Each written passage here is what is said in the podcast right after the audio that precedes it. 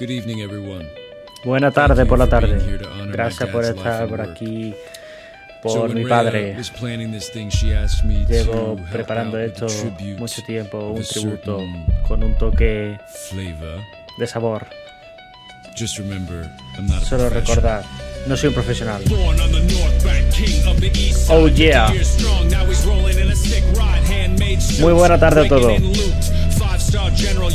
Bienvenidos al podcast especial Succession.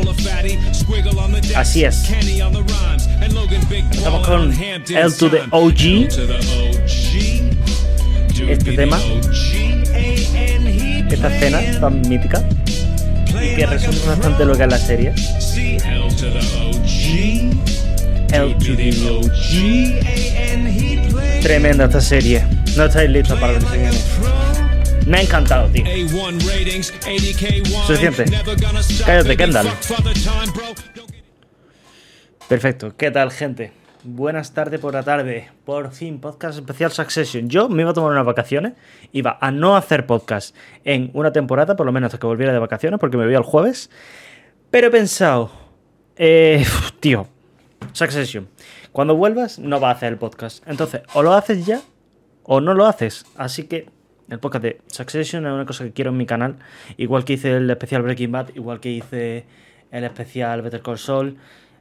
Es como una cosa más de sentimiento, de, de necesito hablar de esto.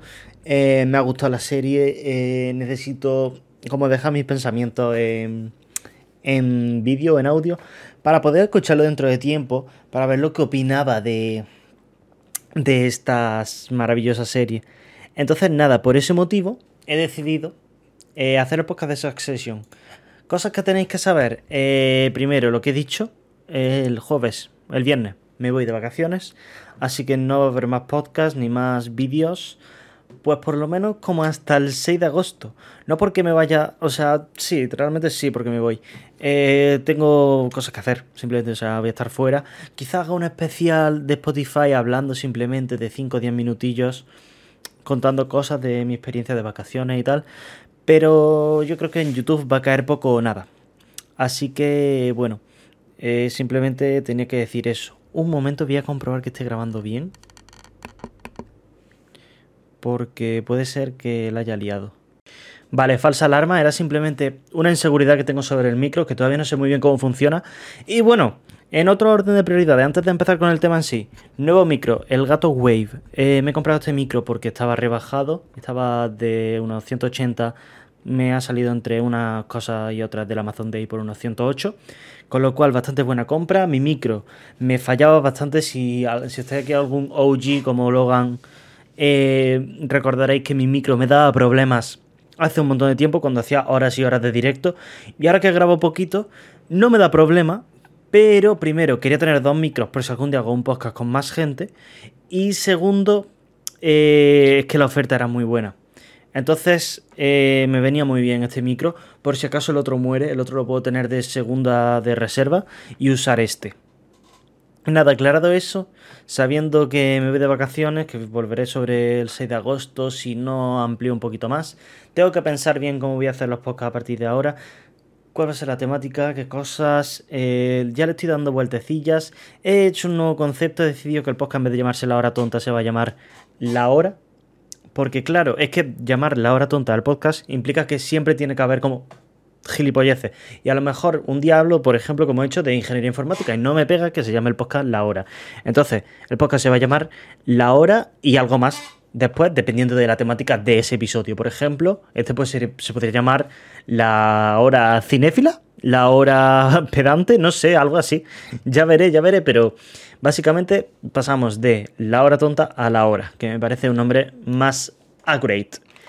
Y dicho esto, Vamos con. Esta es música de review. Vamos con la review de Succession. Qué buena, tío. Qué buena. Es que es una serie de relamerte incluso, ¿eh? ¿Qué decir de Succession? ¿Por dónde podemos empezar a hablar? Primero yo creo que es importante definir la temática de la serie. Esta música es demasiado tranquila para lo que es la serie, que es constantemente una marea de eventos y de miradas y de subversiones y de chistes negros. Uf. Si tuviera que resumir Succession rápidamente, yo diría que es una serie que va sobre una familia y sobre los problemas de una familia. ¿Cuál es el problema de esta familia? Que es multimillonaria y tiene una empresa que es top en Estados Unidos.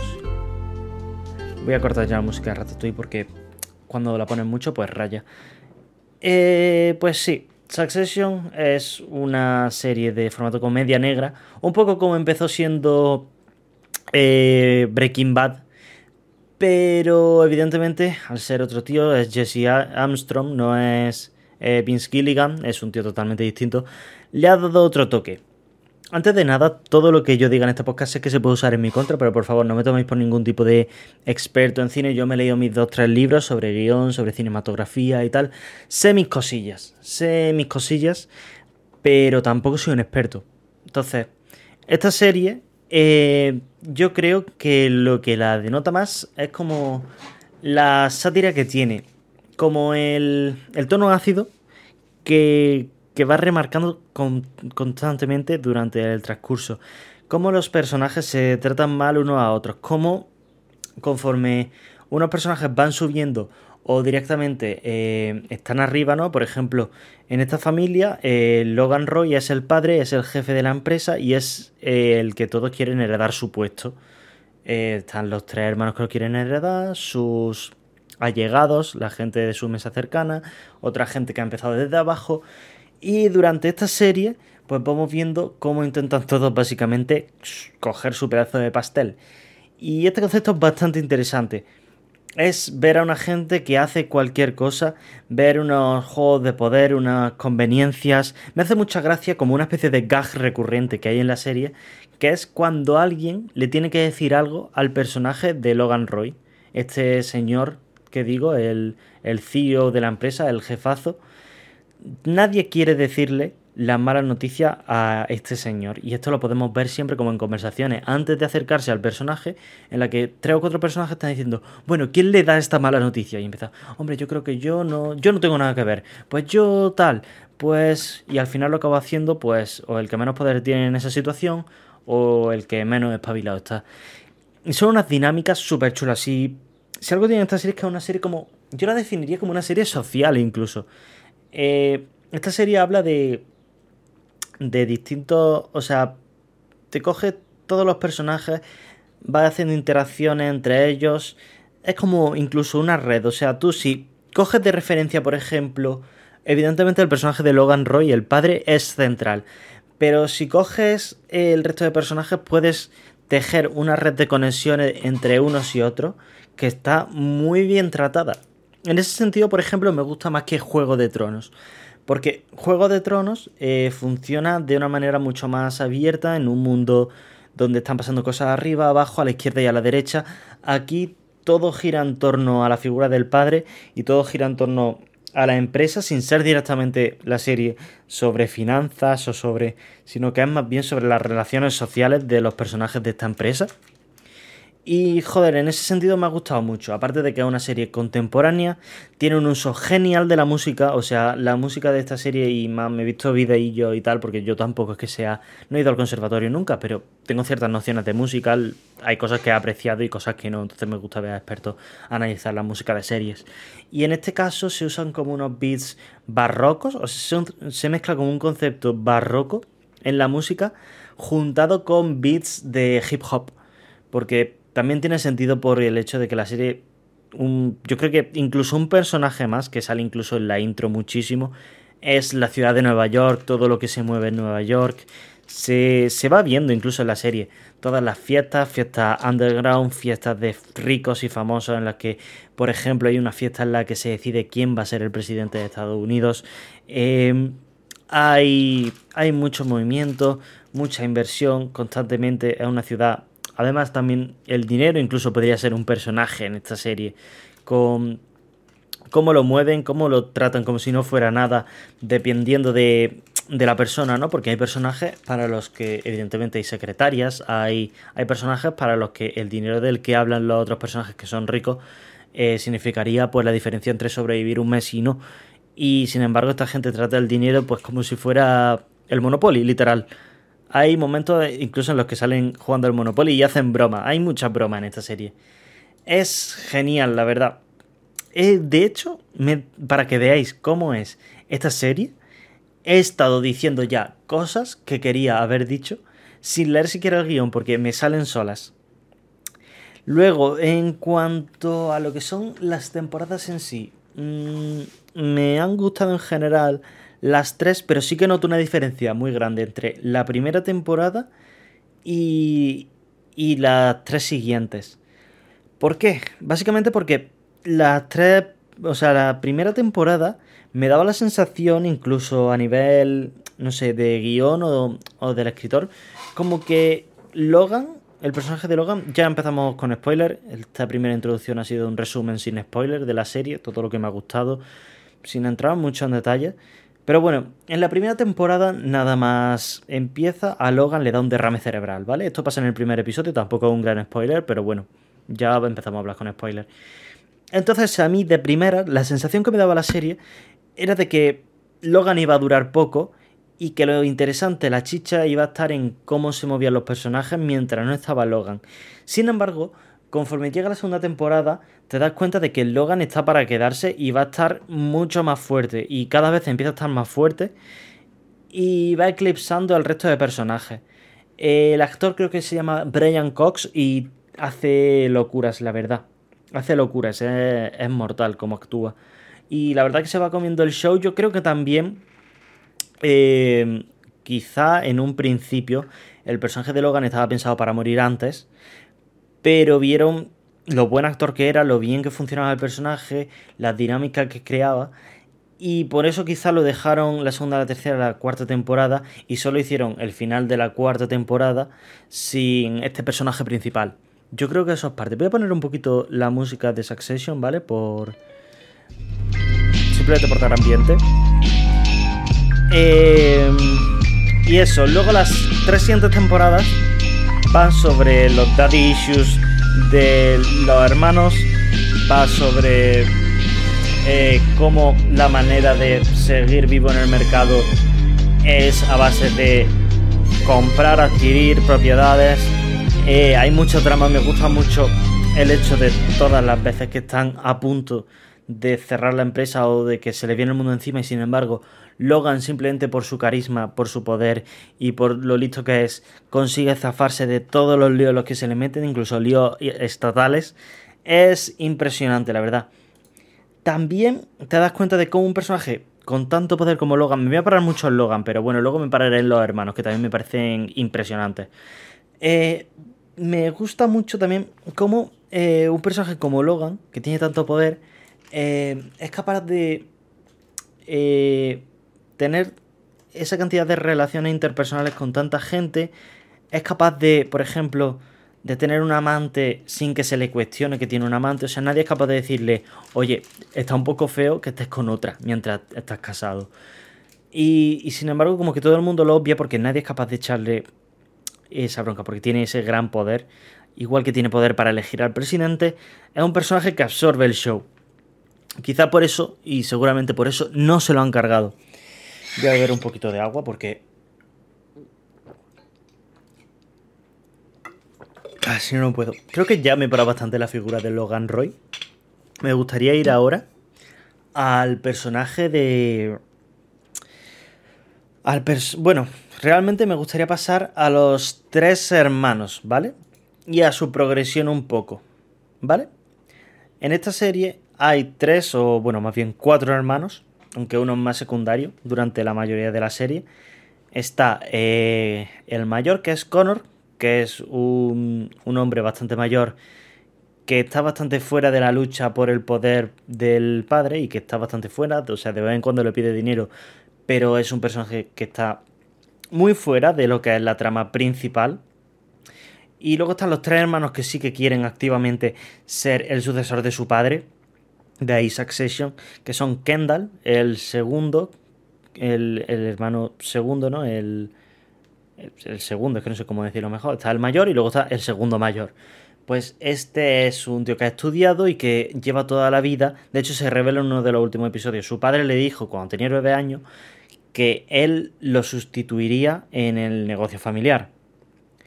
Y por eso lleva toda la vida preparándose para demostrarle a su padre que es capaz de llevar el peso, de ser el CEO, de ser la persona que lleva la empresa. Eh, me noto súper descentrado en cámara. Puedo. mm, Bueno, me parece que va a ser una pelea con la cámara que voy a perder, así que no lo voy a hacer. Es Scandal. Luego la siguiente es Shiv, que es eh, una chica muy lista, quizá demasiado lista, que siempre busca como su propio bien. Eh, tiene una relación. Está muy marcada su. eh, para la trama y para todo. Su relación con su marido, Tom Wamsmans. Wamsmans es un apellido muy difícil en español, ¿vale? Wamsmans. no me sale, tío. Wams. Se escribe Wamskans, ¿vale?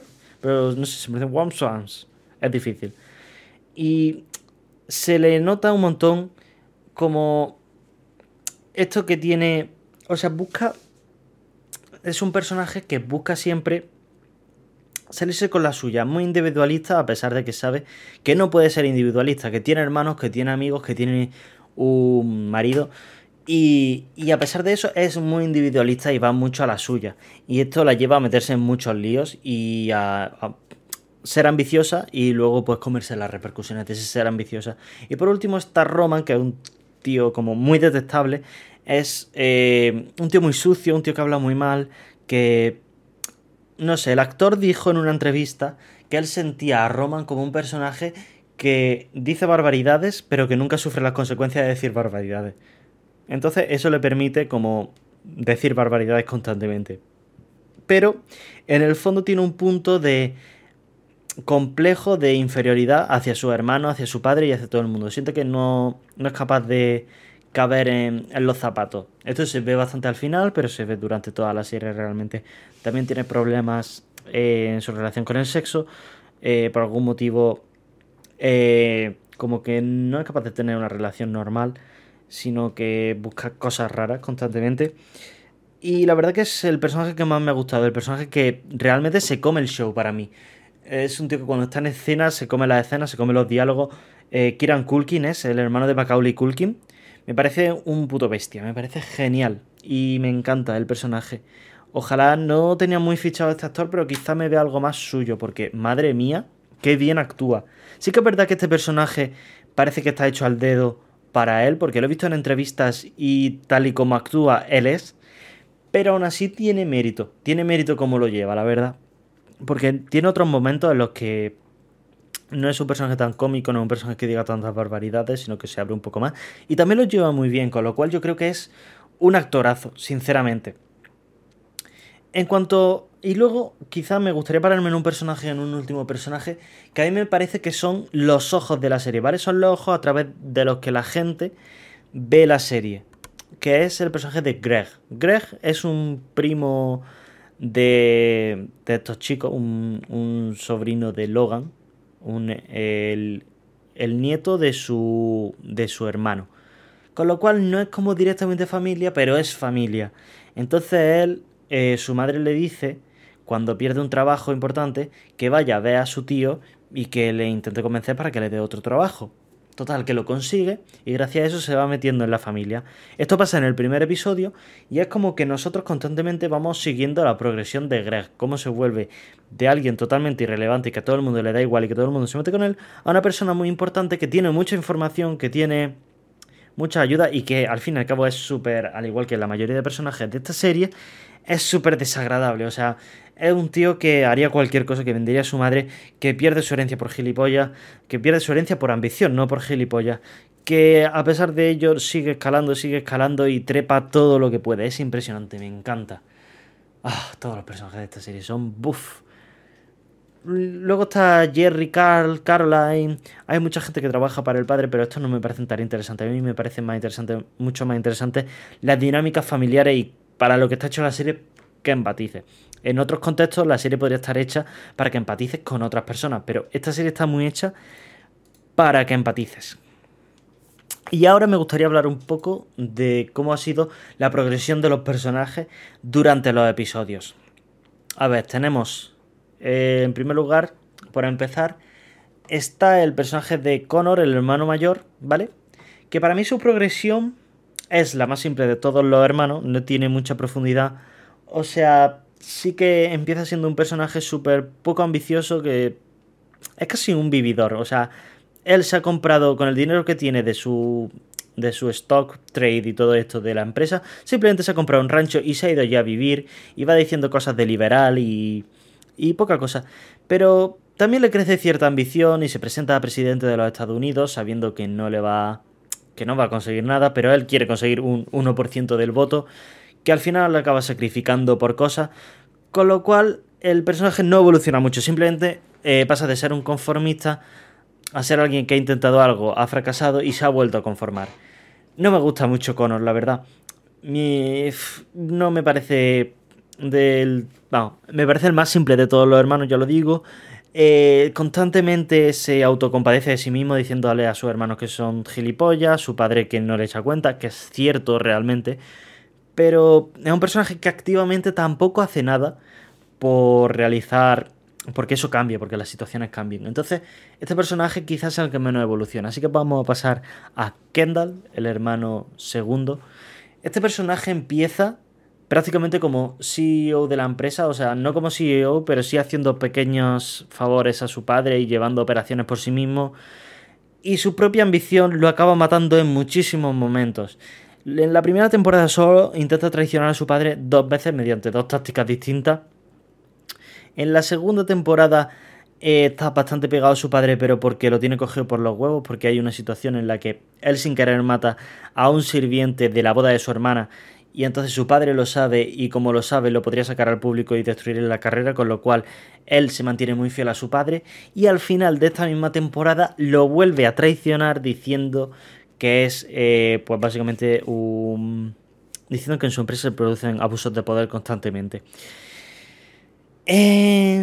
Luego, eh, durante el desarrollo de la tercera temporada, el personaje pasa de un estado eufórico totalmente en el que se cree que va a destronar a su padre a darse cuenta de que no puede, no llega a, a ese punto de psicopatía, de locura de su padre, de ser capaz de cualquier cosa para, para conseguir lo que quiere, con lo cual eh, entra como en una especie de depresión, además le viene la culpabilidad del asesinato de la primera película y acaba destrozado mentalmente, aunque consigue, mediante el apoyo de su hermano, recuperarse. Y finalmente, eh, cuando en la cuarta temporada muere su padre, intenta buscar eh, la manera de hacerse CEO, de ser el jefe de la empresa, y está a punto de conseguirlo, pero se le escapa en el último segundo, simplemente porque no, la gente no confía en él, porque saben que su padre se lo dice, como en el episodio 3 de la cuarta temporada, antes de morir,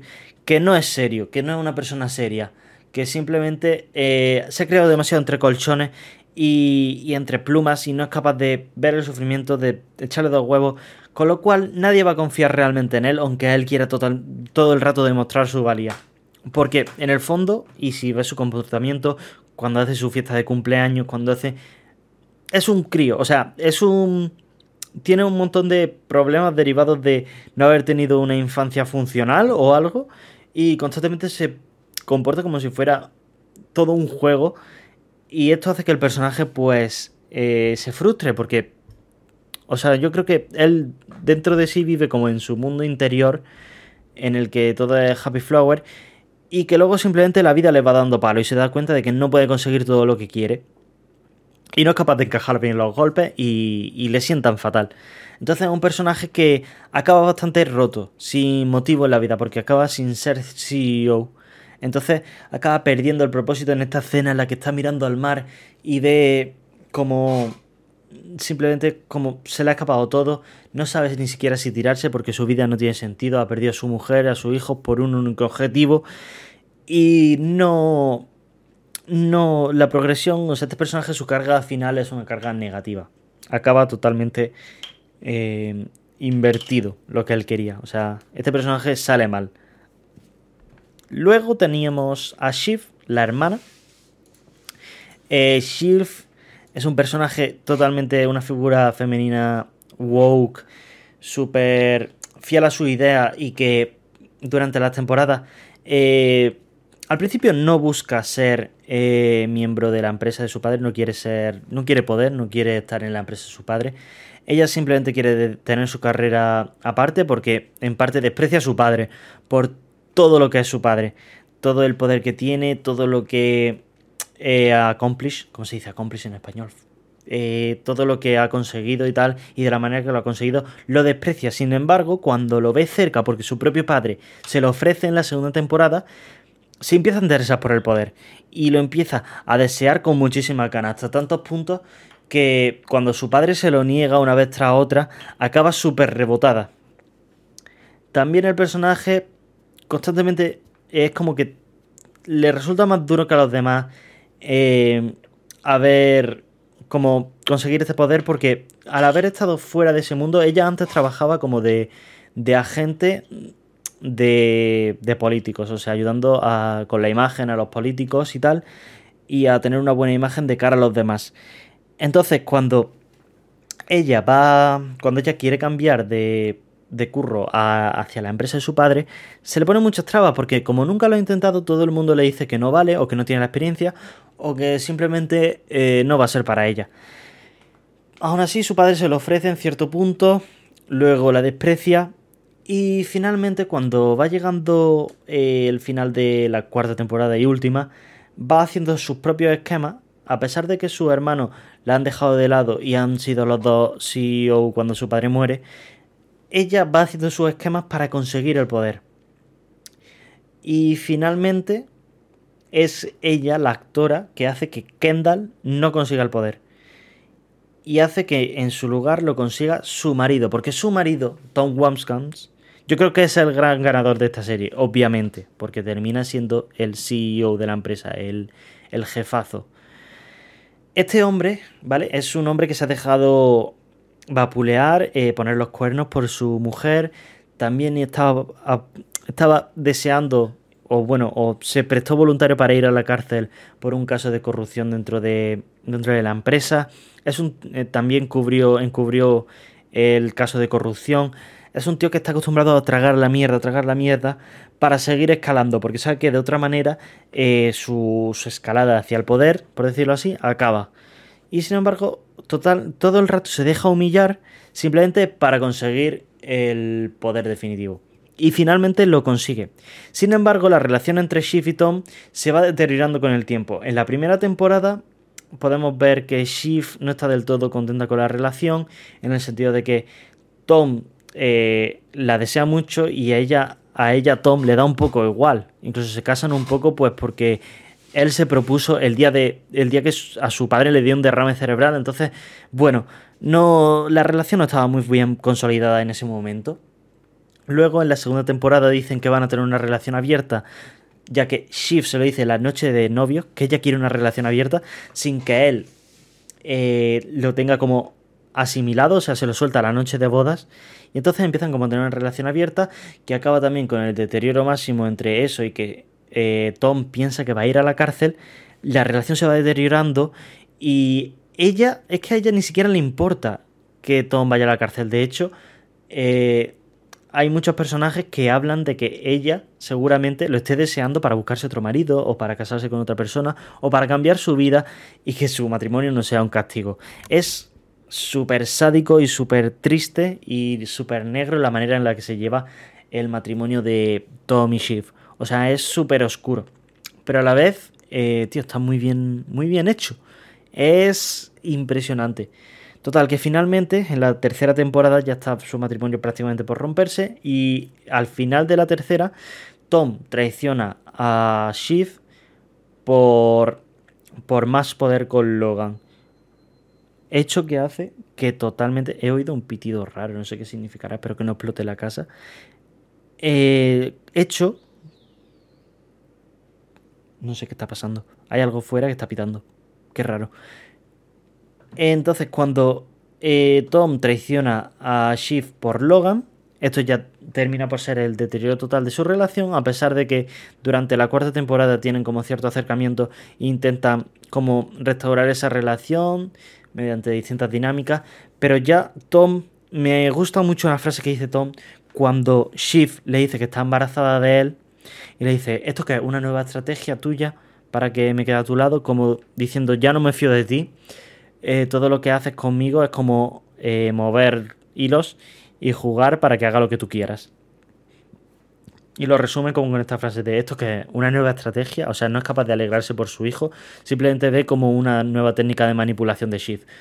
Y es súper, súper chulo, la verdad. Eh, así que eso, Shiv acaba rebajada a la mujer del CEO, la mujer del jefazo de la empresa, y Tom es el que dirige la empresa mediante unos líos con unos suecos que que bueno, que quiere que compran la empresa básicamente. Y Shiv en la última escena la podemos ver acompañando a Tom en el coche de una manera súper solemne, sin mirarlo a la cara, súper triste, como cogiéndole la mano en plan... Y viendo una cosa que viene en un vídeo que yo no había caído, pero es verdad, que había acabado como su propia madre, siendo complaciente, siendo una mujer que no hacía lo que quería, sino totalmente eh, volcada a, a, una pareja que ni siquiera, queridas, que ni siquiera quería simplemente por el poder. También muy bien llevado esto. O sea, la chica que quería ser súper independiente, súper woke, no tener nada que ver con su negocio, acaba atada al, a su marido, que es el jefe de la empresa, que odiaba de su padre. Es súper retorcido todo el rato, me encanta. Y por último, Roman es un juguete roto. Intenta escalar, intenta durante la primera temporada dice que él en el primer episodio lo primero que dice es como, no, yo no quería ese puesto, no me gusta trabajar en la empresa. Pero conforme ve la oportunidad, él lo intenta. Lo va intentando, va intentando subir. Es de los tres el hermano que más pegado está al padre. Y eso se nota bastante en, la serie. Siempre es el primero que... El que más empatía tiene con el padre a pesar de que le pegara y que le siga pegando a veces. Es súper fiel, siempre vuelve. Y constantemente van pasando cosas que él se alía con Jerry, eh, la counselor de la empresa, como la consejera, se diría, creo. Y, y, al aliarse pues con ella intentan escalar entre los dos, pero llega un punto en el que Jerry toma el control de la empresa parcialmente y con Logan detrás, pero toma el control de la empresa y se empiezan a separar. Entonces esa alianza también se va y queda él solo y queda bastante perdido, siguiendo solo la sombra de su padre y sin mucho rumbo. Roman también tiene. Roman es bastante el punching ball y es seguramente el personaje menos serio de todos. Y al final de la última temporada acaba súper roto porque él mismo eligió. ¿Vale? Eh, hay una subtrama que no he estado contando, que es la subtrama del presidente de Estados Unidos. Que bueno, ellos llevan el debate y la votación de los Estados Unidos, con lo cual su palabra es muy importante, porque son una empresa, un, un gran medio estadounidense y Roman es el encargado de que finalmente de que se elija a un miembro de extrema derecha como presidente. Y de primeras, él creía que eso le aseguraría cierto poder, porque veía que el presidente era un tío que era como su colega y que iba a estar por él. Pero cuando lo nombra se da cuenta de que lo ha usado simplemente para escalar en poder y como que se cansa, además se junta con el hecho de que no había conseguido llevar del todo bien la muerte de su padre. Eh, estaba sufriendo por dentro, que decía que ya él ya habría sufrido, entonces eh, lo estaba llevando más o menos bien.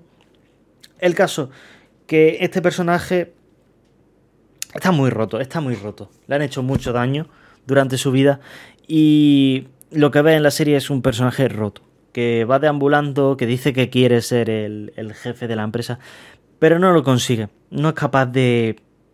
Realmente se da cuenta y es que nunca lo ha querido. No, simplemente lo ha querido porque era lo que veía como un propósito en la vida, pero realmente una vez se ve fuera de la empresa el personaje al final de la cuarta temporada, se está tomando un martini y sonríe como diciendo de lo que me he librado, como diciendo no quiero ser parte de esto. Y es una progresión de personaje súper chula, la verdad. Me ha gustado mucho. Eh, sí, yo creo que con esto podemos resumir un poco los hermanos. Me ha gustado, me ha encantado esta serie, tío. Es que simplemente la, las interacciones entre los hermanos, de las últimas escenas que tienen, donde se bañan juntos y se hacen un batido asqueroso, tiene un montón de cosas la serie.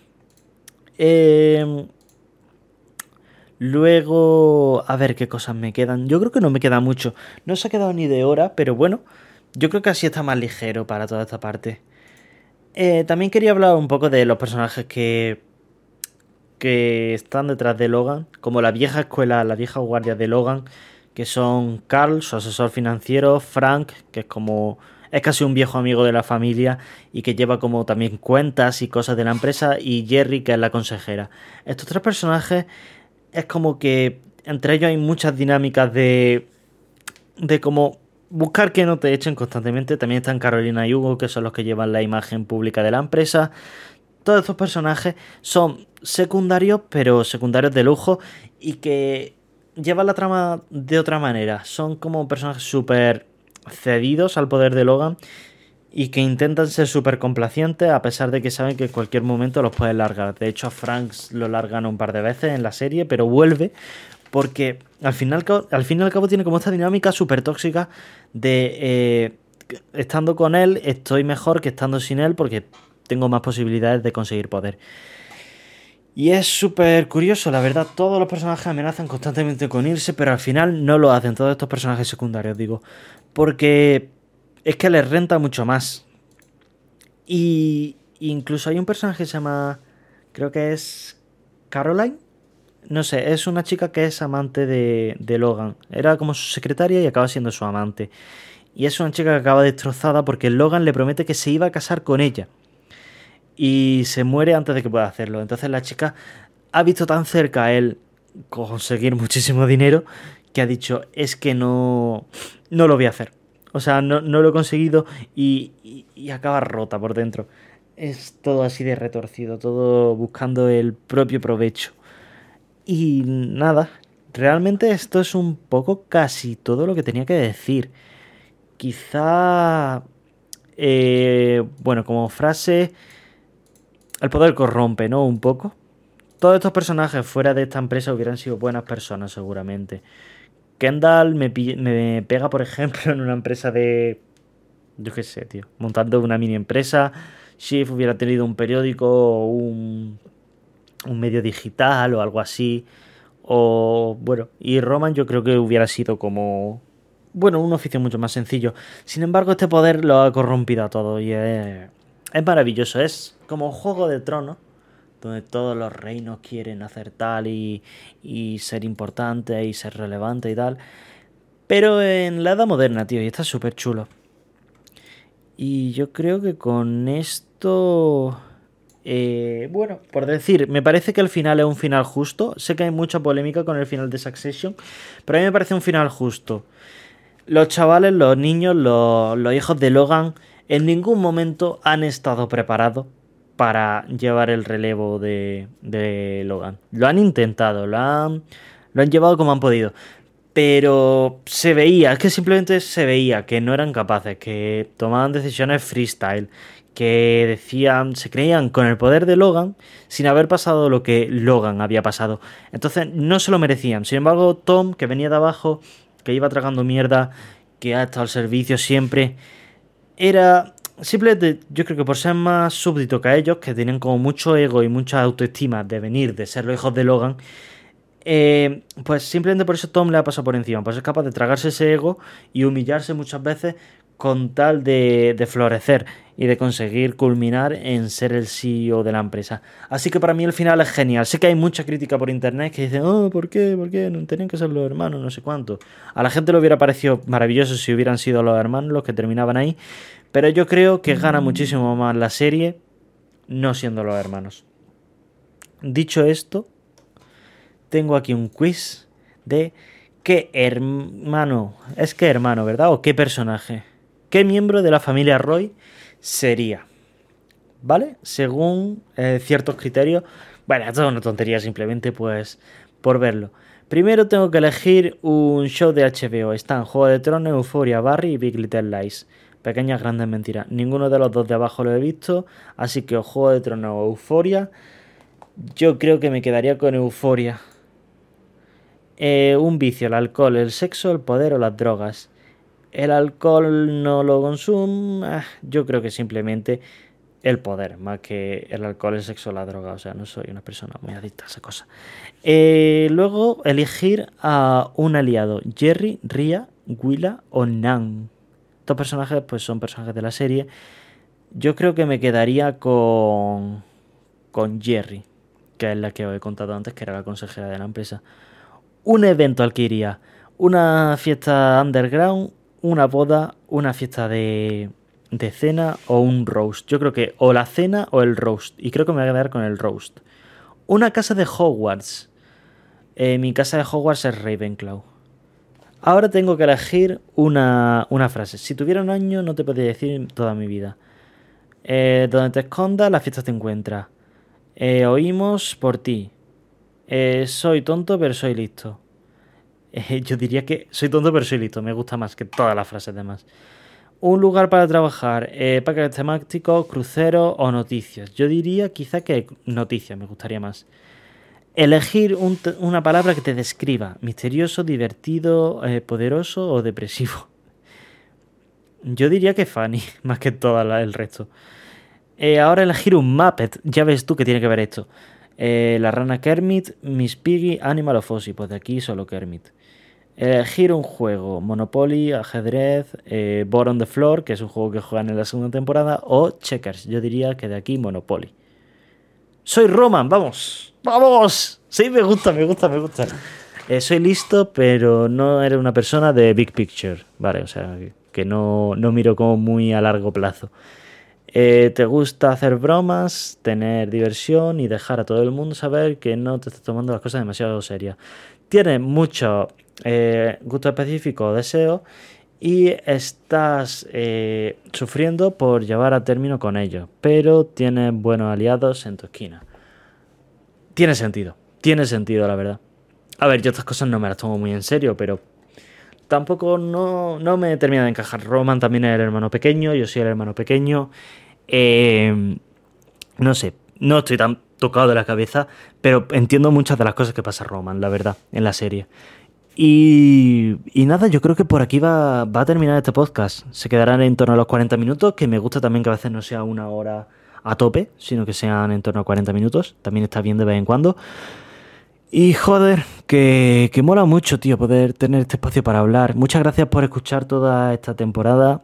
Sé que he dado muchos vuelcos de contenido y de cosas, pero ahora mismo estoy en, en una fase que yo creo que me gusta y que voy a desarrollar. Quizá a partir de ahora los podcasts sean en directo. No estoy seguro, todavía tengo que pensar bien esa, esa decisión, porque no sé cómo quedaría, la verdad. Y nada, hasta aquí el podcast. Nos vemos en la próxima y hasta luego.